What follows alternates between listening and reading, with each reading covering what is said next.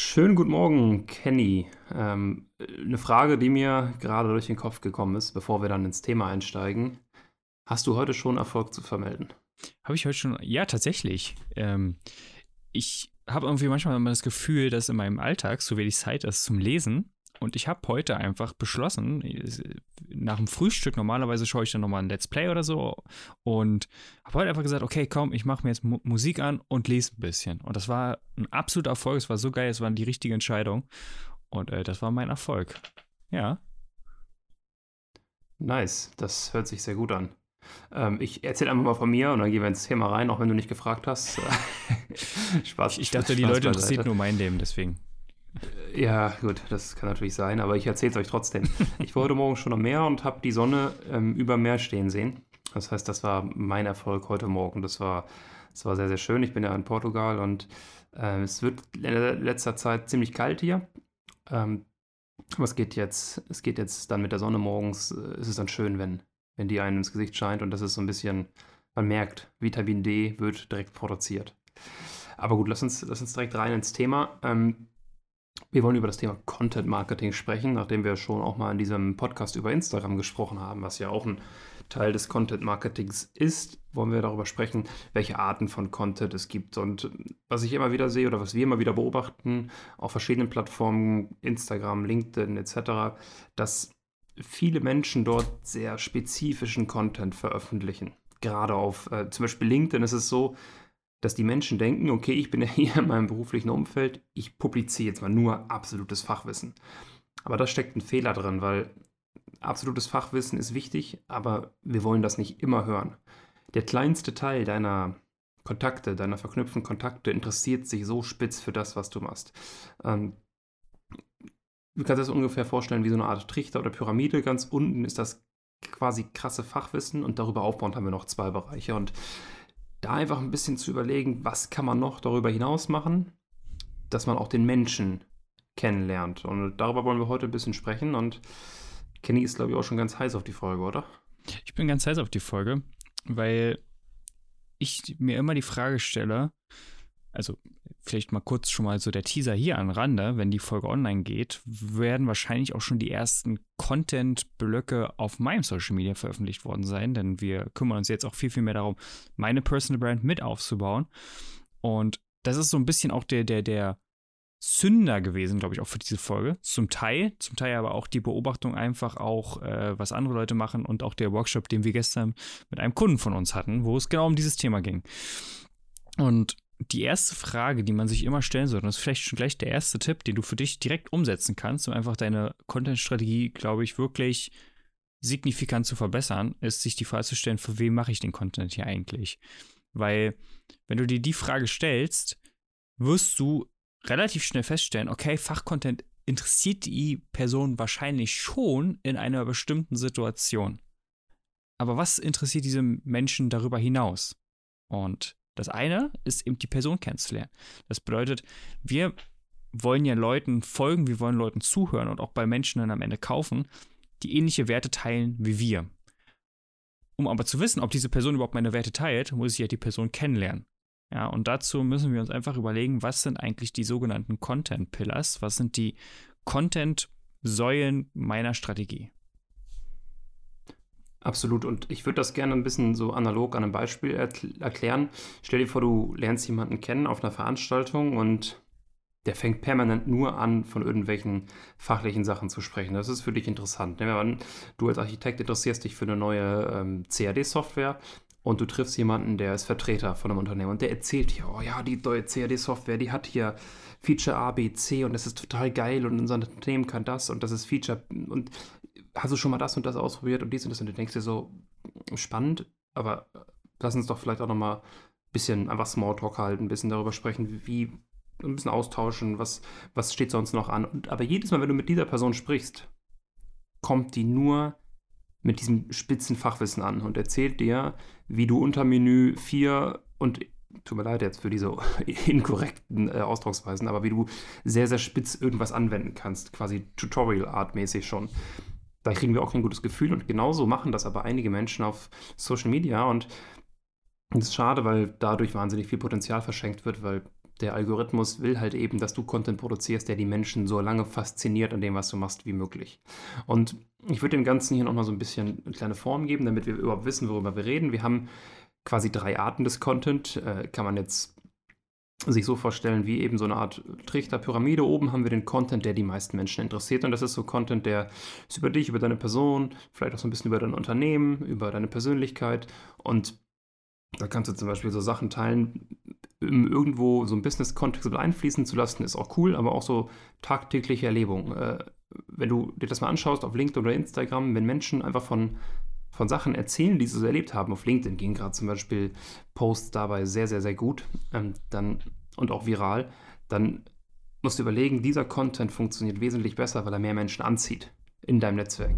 Darunter die Ebene wäre dann so Content, du gibst mal so ein Behind the Scenes, zeigst als Architekt zum Beispiel mal, hey, so skizziere ich ein Haus, so mache ich den ersten Entwurf, so arbeiten wir, das ist unser neu Auszubildende, weil das ist schon sehr stark mit dem Unternehmen verknüpft. Und das Letzte, was du dann teilst, die unterste Ebene, wäre dann quasi dein, dein gutes Fachwissen, das dich als Experten auch ähm, wirklich glaubhaft darstellen lässt.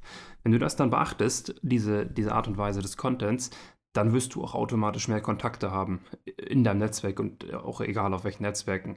Hier und da muss man sich dann natürlich anpassen an die einzelnen äh, Social Networks, einfach zu gucken, was funktioniert wo am besten. Aber das ist so ein grundsätzlicher Aufbau immer.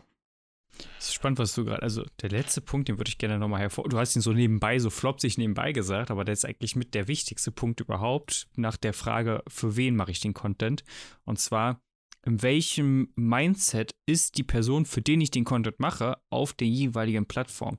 Das heißt, natürlich kann man auf LinkedIn viel, viel mehr Fachcontent und, und auch viel mehr Fachtermini benutzen, als, sagen wir mal, auf TikTok oder Instagram. Das ist, ist klar. Und da ist es durchaus ja. auch gewollt, einen textlastigeren Post zu machen als auf Instagram zum Beispiel, was ja eher eine ähm, Bildplattform ist oder mittlerweile ja auch schon Videoplattform Absolut. und so. Auf LinkedIn funktioniert zum Beispiel Video gar nicht so gut. Nee, tatsächlich, ja.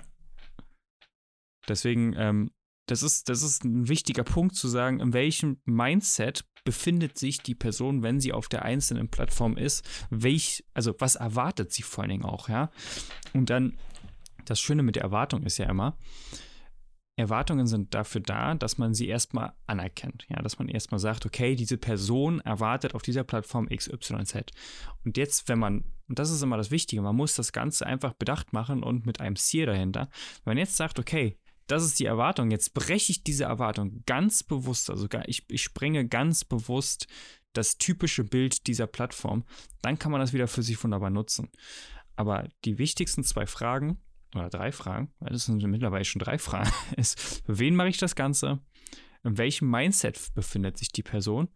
Und welche Content Pillars möchte ich gerne, also welche Themen möchte ich gerne ansprechen? Und da kommen wir, glaube ich, jetzt auch schon zum nächsten. Ja, neben den drei Arten des Contents ist es wichtig, dass man sich limitiert. Also gutes Design, das wissen ja gerade auch die Architekten, die hier zuhören, gutes Design zeichnet sich ja nicht davon aus, dass man immer wieder etwas hinzufügt, sondern dass man am Ende etwas hat, was gut funktioniert und einen gewissen ästhetischen Anspruch hat. Und deswegen ist es so wichtig, dass man sich die Frage stellt, auf welche Themenbereiche möchte ich gerne meine Content-Strategie limitieren? Bei uns, also zum Beispiel, Beispiel von mir, haben wir uns auf fünf Themenbereiche beschränkt. Was mir manchmal gar nicht so leicht fällt, also das kriegt Max vielleicht gar nicht so mit, aber manchmal stelle ich mir so, ah ja, also eigentlich das Thema interessiert mich auch noch. Oder das ist auch noch ein Thema, was für mich wichtig ist. Zum Beispiel Gitarre spielen. Ja, das ist etwas, was mich persönlich sehr ähm, begeistert, was einfach zu meinem Leben gehört, aber es gehört halt eben nicht zum Themenbereich meiner Content-Strategie. Und äh, ich denke, das ist ein sehr wichtiger Punkt. Man kann ja auch, das hatten wir gestern auch im Beispiel im Workshop, man kann ja auch bestimmte Sachen darstellen, ohne die betroffene Sache darzustellen. Was meine ich damit? Gestern im Workshop ähm, hat, hat unser Kunde, unser Workshop-Teilnehmer gesagt, er würde gerne einen Bereich, den Bereich Familie, würde er gerne außen vor lassen. Den möchte er nicht teilen, was ja auch völlig legitim ist. Was er aber auch gesagt hat, er möchte gerne trotzdem zeigen, dass die Familie ihn geprägt hat, dass er auch eine Person geworden ist aufgrund seiner Familie. Deshalb zum Beispiel hat er gesagt, er hat wahnsinnig viel von seiner Frau, von seinem Sohn gelernt. Und da ist es ja dann ähm, so, dass man das auch durchaus teilen kann, ohne private Einblicke zu geben.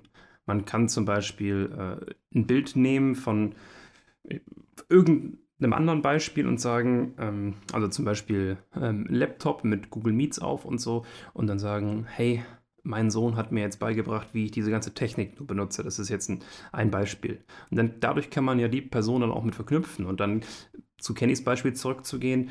Was hat mir das Gitarrespielen gezeigt, äh, um im Business noch erfolgreicher zu werden?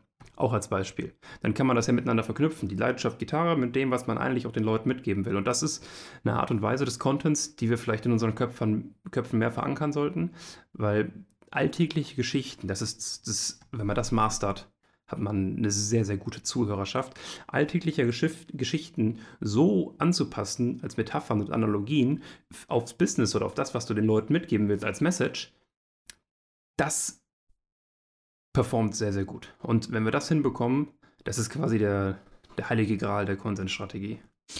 Jemanden zu begeistern und zu entertainen und ihm gleichzeitig auch noch eine Lehre dabei mitzugeben, ohne dass er es quasi bemerkt.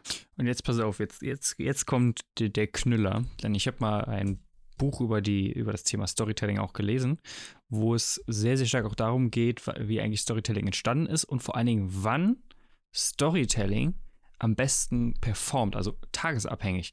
Und das ist jetzt eine sehr, sehr geile Frage, sich auszustellen, okay, für wen mache ich das Ganze? In welchem Mindset befindet sich die Person auf den einzelnen Plattformen? Welche Arten des Contents gibt es und welche möchte ich, welche Themenbereiche möchte ich gerne für mich nutzen?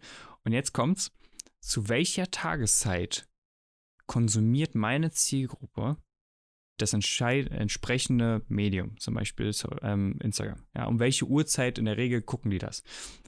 Meistens abends. Und es ist anthropologisch so, dass man erforscht hat, zu welcher Tageszeit werden welche Themen in Naturvölkern besprochen. Ja, das ist ja das, wo wir quasi auch von abstammen. Und man hat festgestellt, dass Tagesthemen, also über den Tag hinweg, sehr, sehr viel ähm, Ratio-Themen besprochen werden. Also sehr, sehr viele Themen rund ums Jagen, die sehr fachspezifisch also auch sind. Also das heißt, auf Plattformen, wo die Menschen mehr am Tagsüber konsumieren, ist fachspezifischer Content eben auch viel, viel mehr gewünscht. Aber wenn es mehr am Abend konsumiert wird, dann kann man sich sicher sein, und das ist eben anthropologisch erforscht worden, dass wenn die am Lagerfeuer sitzen, die sich halt gar keine Fachthemen mehr erzählen. Und das ist in unserem Gehirn immer noch so verankert und auch immer noch so vernetzt. Und das kann man wunderbar für sich nutzen, dass man sich einfach auch die Frage stellt, wann konsumiert eigentlich die Zielgruppe, die ich jetzt ansprechen will, meinen Content. Und wenn es eher am Abend ist, dann kann man sich sicher sein, dass Storytelling viel, viel besser zieht als reiner Logos, also reine logische fachspezifische Themen. Absoluter Lifehack. Wenn man sich das dann alles, also ihr merkt, es gibt wahnsinnig viel zu mitnehmen und das Ganze ist ja auch eher wie so eine Art ähm, Buffet, was weiter natürlich aufgebaut ist. Nimm dir erstmal das raus, was am besten ist und komm immer noch mal wieder. Ähm, gerade am Anfang neigen wir dazu, viel zu viel umzusetzen wollen und dann uns zu verlieren. Das heißt, fokussiere dich darauf, aber setz was um direkt in den ersten paar Minuten, Stunden, nachdem du diese Folge gehört hast und du sagst, hey, das ist was für mich, das will ich mal machen, dann mach es auch. Das ist unglaublich wichtig, weil nur durchs Zuhören von diesem Podcast ähm, wirst du deine Ziele nicht erreichen. Das ist zwar schön, aber das Wichtige ist umsetzen. Und ich weiß nicht, Kenny, hast du noch etwas, was du noch hinzufügen willst? Ansonsten würde ich sagen, können wir diese Folge dann auch in Richtung Ende begleiten. Attacke. Schließ ab. Mach den Abschluss. Attacke. Kein, mach den Abschluss. genau. Wenn du weiterhin, weiterhin solch, solch wertvolle Tipps, Tricks, Infos rund ums Personal Branding bekommen möchtest, gerade und auch speziell für Architekten, dann geh unbedingt sicher, dass du diesen Podcast abonnierst und teile ihn auch vielleicht mit anderen Kollegen aus deinem Bekanntenkreis, aus äh, deinem, deinem Unternehmen. Ich denke, das ist jetzt nicht nur interessant für ähm, selbstständige Unternehmer, an denen sich der Podcast natürlich in erster Linie richtet, aber für jeden Architekten, für jede Architektin ist das hier wahnsinnig interessantes ähm, wahnsinnig interessante Themen, die wir da besprechen.